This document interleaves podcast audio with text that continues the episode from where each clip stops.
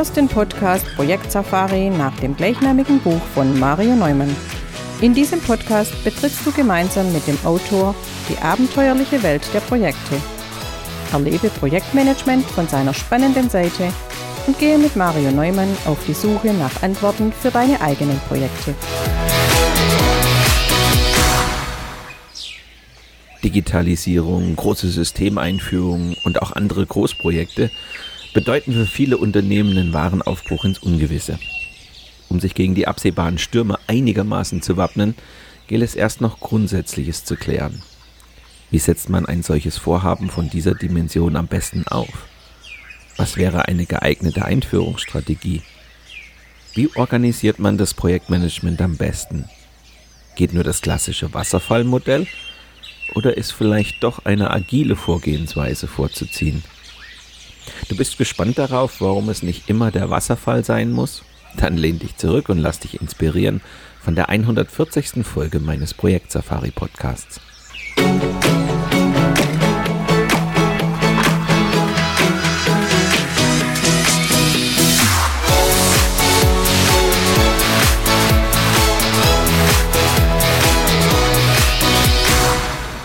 Wie bereits angekündigt, möchte ich euch in dieser und auch in den kommenden Sendungen einen Einblick in mein neues Buch gewähren und natürlich auch Lust darauf machen.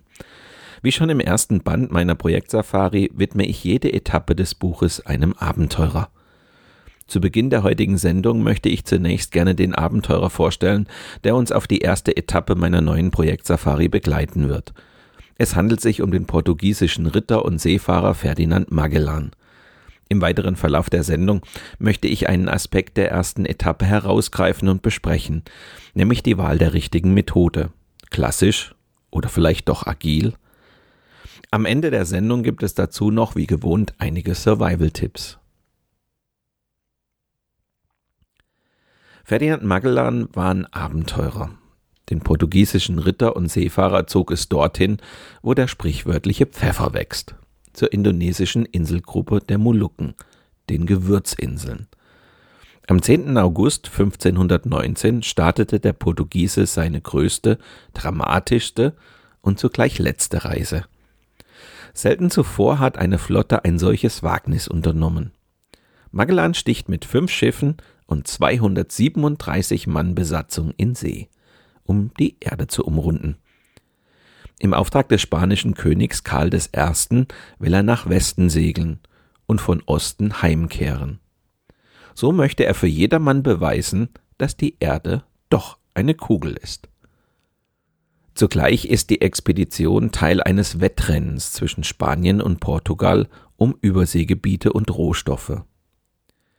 1494 war mit dem Segen von Papst Alexander VI.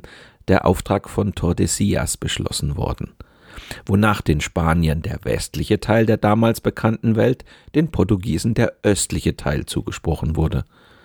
Somit bleibt den Spaniern nur der Seeweg nach Westen, die Ostroute ist von den Portugiesen versperrt. Magellan bietet sich dem spanischen König als der Mann an, dem es gelingen würde, vom Atlantik zum Pazifik zu kommen und so die Gewürzinseln zu erreichen, ohne portugiesisches Seegebiet durchqueren zu müssen. Magellans Auftrag bedeutet also, den amerikanischen Kontinent zu umschiffen und quasi durch die Hintertür in den fernen Osten zu gelangen, während die Portugiesen ihn über den Seeweg um Afrika herum erreichen wollen. Das Vorhaben würde Magellan nicht nur in völlig unbekannte Gewässer führen, es setzt auch voraus, dass die Erde tatsächlich rund und keine Scheibe ist. So ganz sicher ist man sich nämlich da nicht, Möglicherweise, so fürchtet man, könnten die Schiffe doch an den westlichen Rand einer Scheibe geraten und dort ins Bodenlose stürzen. Magellan ist jedoch zuversichtlich. Immerhin ist seit kurzem bekannt, dass der Atlantik im Westen an einen neuen Kontinent grenzt. In Europa kursieren Karten, auf denen sich die Landmasse Amerika von der Arktis im Norden durchgehend bis zum Südpol erstreckt. Lediglich in Mittelamerika ist eine schmale Passage eingezeichnet. Magellan nimmt mit seiner Flotte Kurs auf diesen neuen Kontinent, doch steuert er nicht Richtung Mittelamerika, sondern südlicher, an den Kapverden vorbei in Richtung Brasilien. Im Dezember 1519 erreicht die Flotte die südamerikanische Küste und kreuzt von dort südwärts immer in Sichtweite des noch weitgehend unbekannten Kontinents. Im weit verzweigten Rio de la Plata hofft Magellan eine Durchfahrt zu finden. Ja, natürlich vergebens.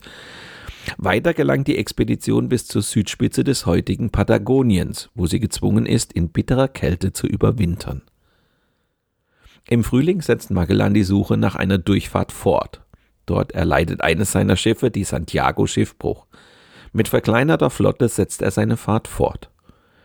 Am 21. Oktober 1520 sichtet er nahe des 52. Breitengrades ein Kap, das er Kap der Jungfrauen tauft, und entdeckt dahinter eine Passage, in die er hineinsegelt. Tagelang kreuzen sie in der Wasserstraße.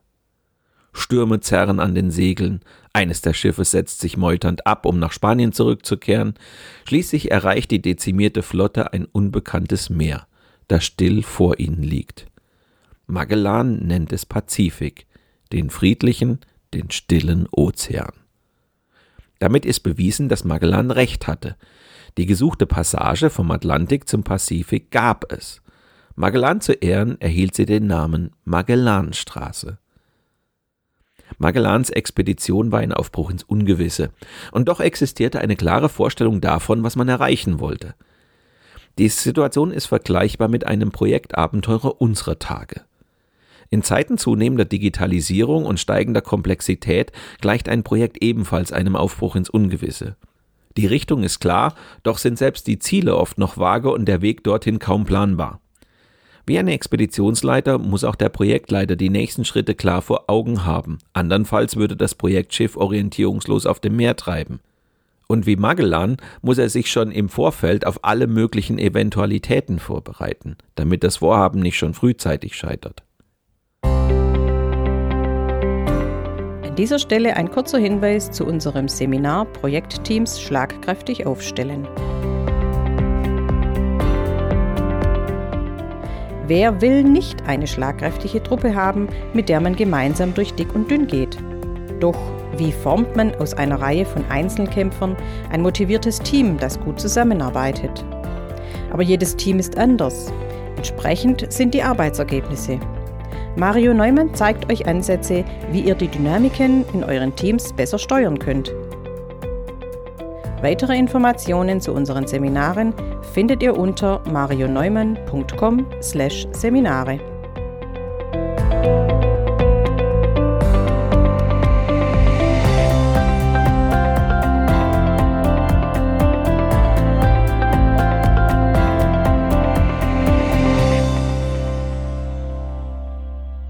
Im Sommer 2014 zieht ein mittelständischer Lebensmitteldiscounter einen Schlussstrich unter eine völlig verkorkste SAP-Einführung.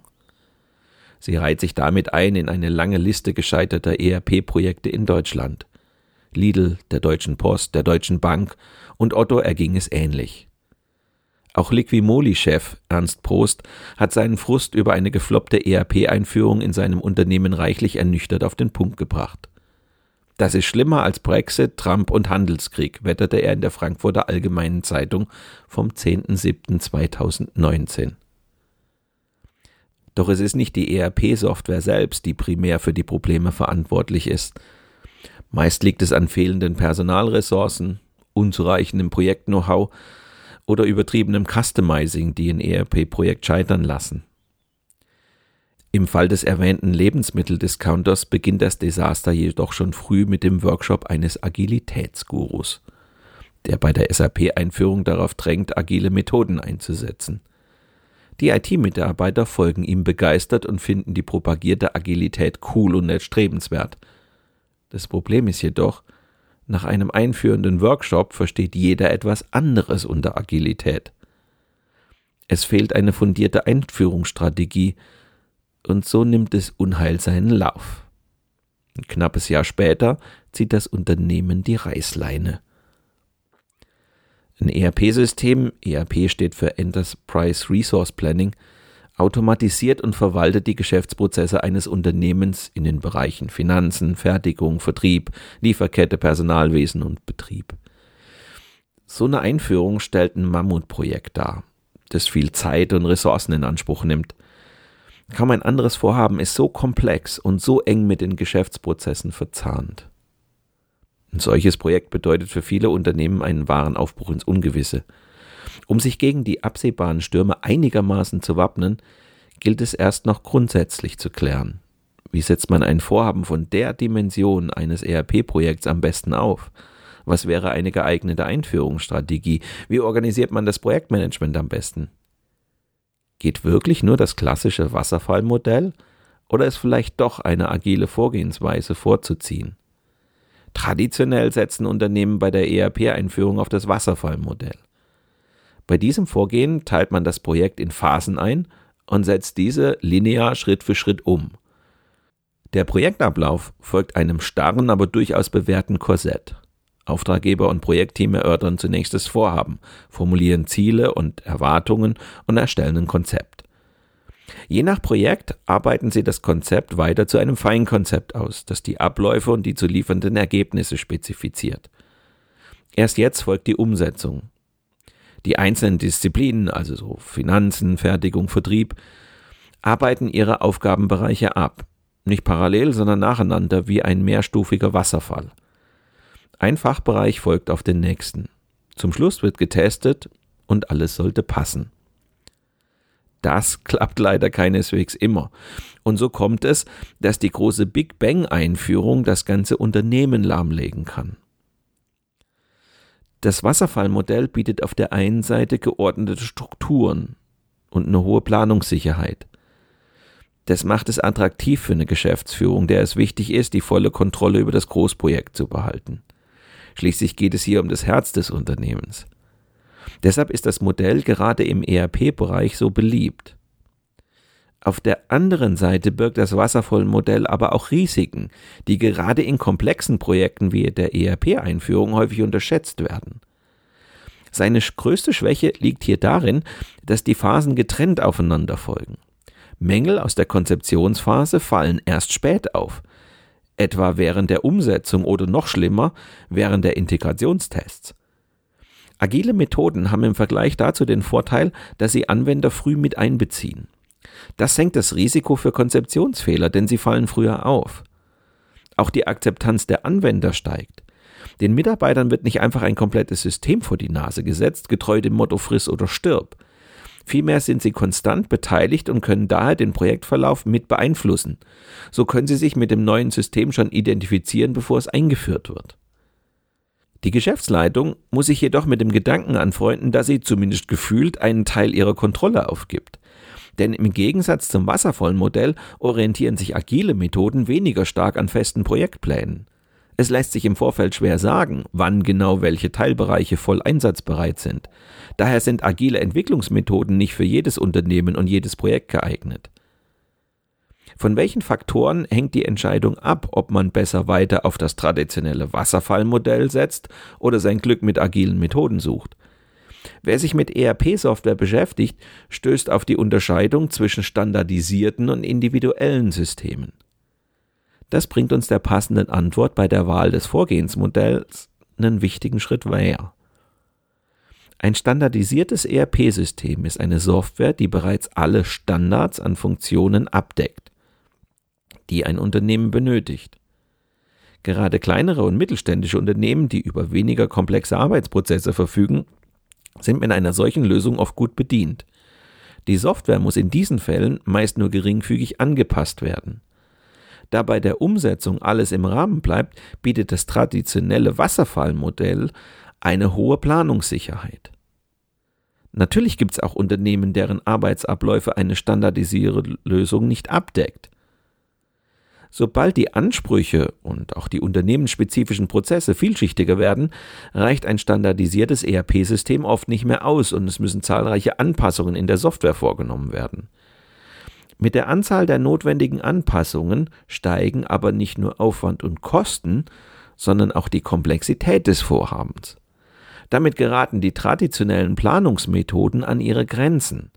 Dem Vorhaben droht der Kontrollverlust. In dieser Situation bieten agile Methoden einen Ausweg, um die steigende Komplexität beherrschbar zu machen. Bleibt also festzuhalten, ERP-Systeme sind oft hochkomplex. Ihre Einführung bedeutet für den Projektleiter eine echte Herausforderung.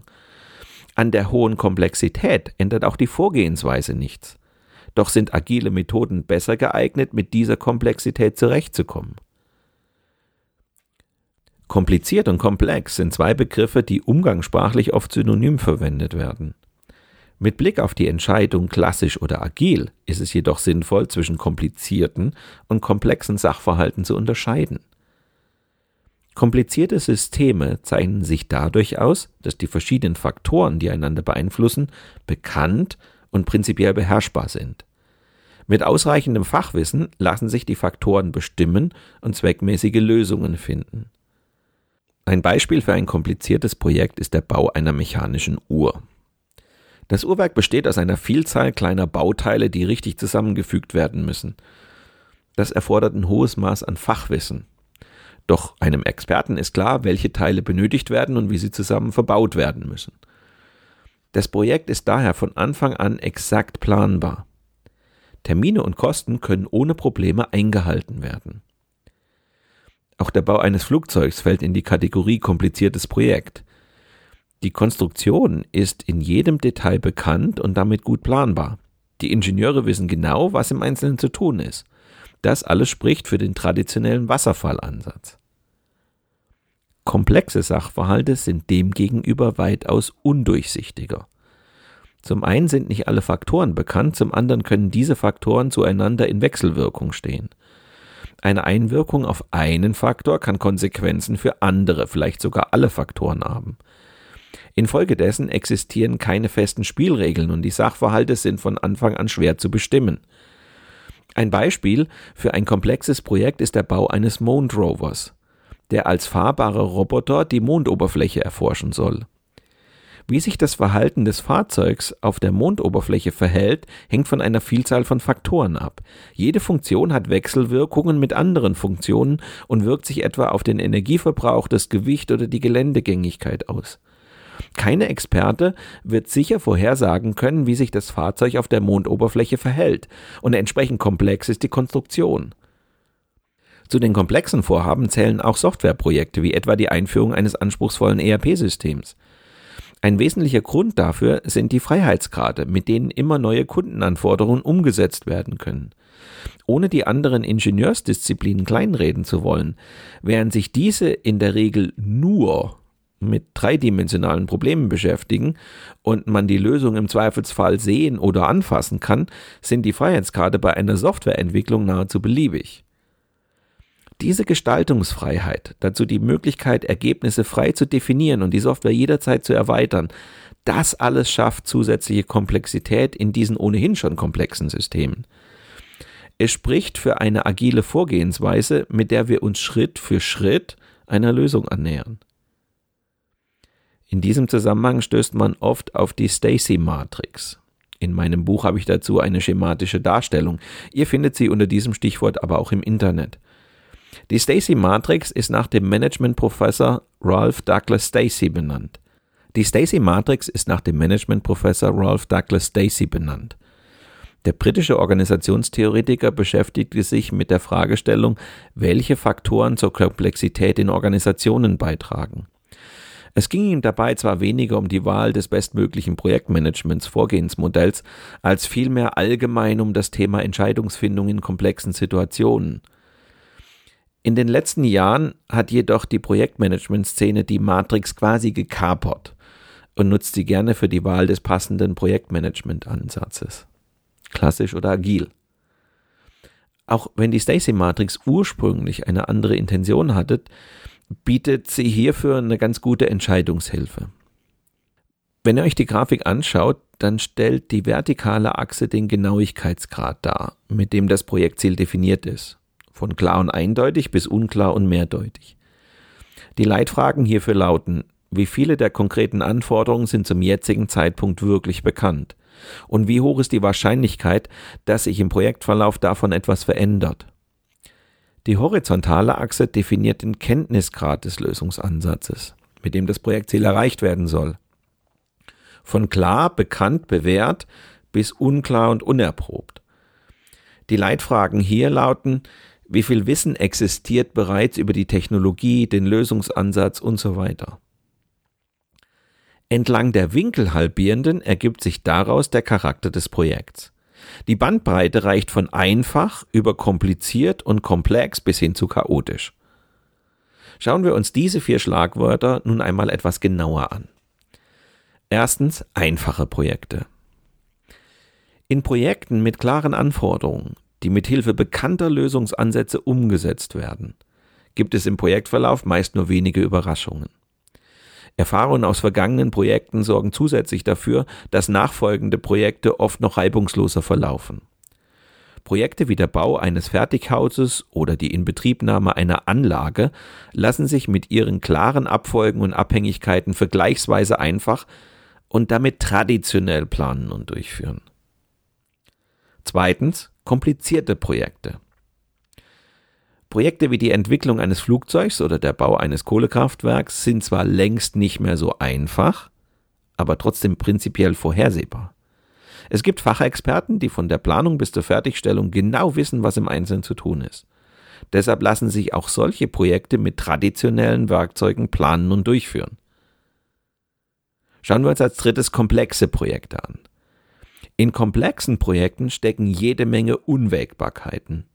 Das macht es schwierig, einen Plan zu erstellen und von Anfang bis Ende durchzuziehen. In Projekten wie der Entwicklung einer Smartphone-App sind oft weder die Anforderungen bis ins letzte Detail bekannt, noch ist von vornherein sicher, welche Lösungsansätze am ehesten Erfolg versprechen. Deshalb braucht es in diesen Projekten viel Kreativität, kurze Entwicklungszyklen und ein ständiges Überprüfen, ob man noch auf dem richtigen Weg ist. Und als viertes und letztes haben wir noch chaotische Projekte. Der Bereich oben rechts in der Matrix beschreibt Situationen, in denen die Wahl eines geeigneten Projektmanagement-Ansatzes sehr umstritten ist. Nur eines ist klar, mit einer traditionellen Planung kommt man hier nicht weit. Und welche agilen Methoden man auch nutzt, die Gefahr des Scheiterns ist allgegenwärtig. Daraus kann man folgendes Fazit ziehen.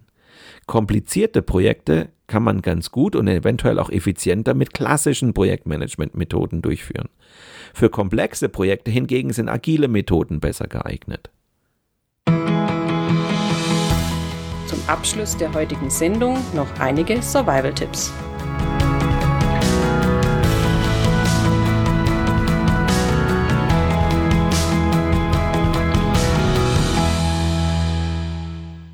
Wer in der Projektarbeit nur einen Weg kennt, wird bei auftretenden Problemen die Dinge so zurechtbiegen, bis sein Weg zum Problem passt. Egal wie sinnvoll oder effizient dieses Vorgehen ist.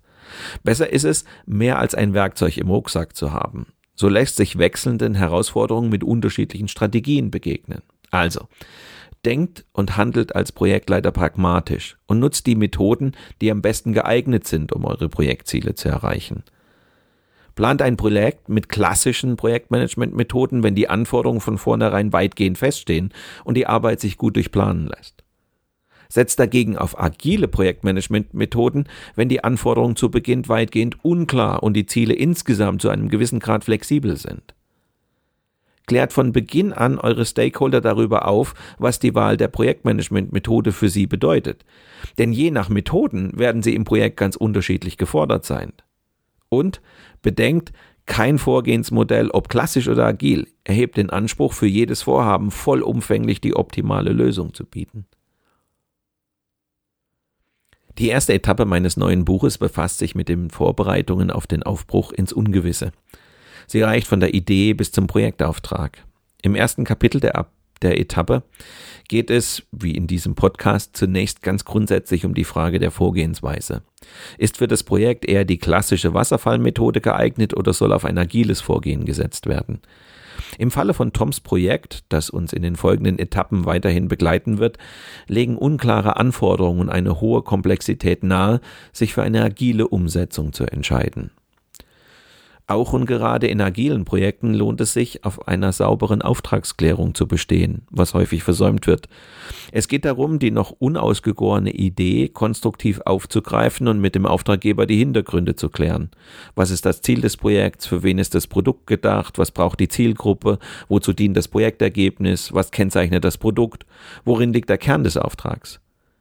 Wie ihr diese Klärung mit Hilfe einer Produktvision und Produktskizze herbeiführen könnt, erfahrt ihr im zweiten Kapitel der Etappe. Im dritten Kapitel der Etappe legt ihr das Fundament für einen erfolgreichen Projektverlauf, bestehend aus Produktvision, Zielsetzung und Eckdaten sowie der Erarbeitung einer Projektstrategie. Dabei wird deutlich, auch in agilen Projekten behält das magische Dreieck des Projektmanagements seine Gültigkeit, bei dem es darauf ankommt, Umfang, Zeit und Kosten auszubalancieren.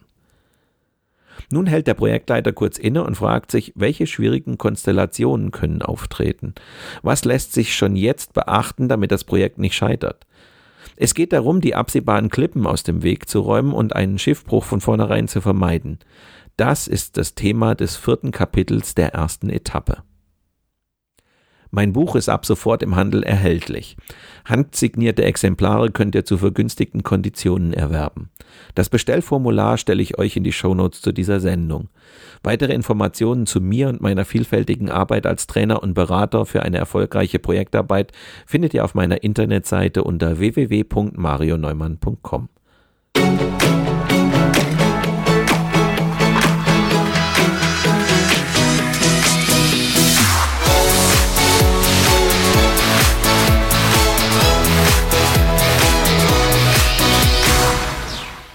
Das Product Backlog gilt als der heilige Gral eines Scrum-Projekts und der Product Owner ist dessen alleiniger Hüter. Jedes Buch über Scrum, jedes Training, jeder Fachartikel und jeder Blogbeitrag, der sich mit dem Thema befasst, strapaziert die Bedeutung des Product Backlogs. Und trotzdem geht der Umgang damit in der Praxis immer wieder schief. Wenn ihr gespannt darauf seid, wie man einen Product Backlog konzipiert und handhabt, dann hört doch in zwei Wochen wieder rein oder abonniert einfach meinen Podcast Projekt Safari bei SoundCloud, Spotify, Google oder Apple Podcasts. Dann bleibt ihr immer auf dem Laufenden.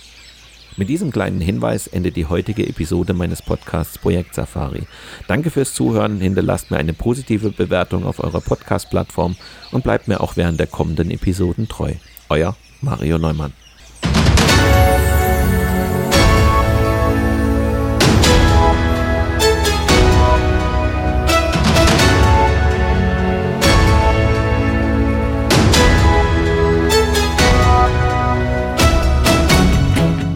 Dieser Podcast wurde dir präsentiert von Mario Neumann.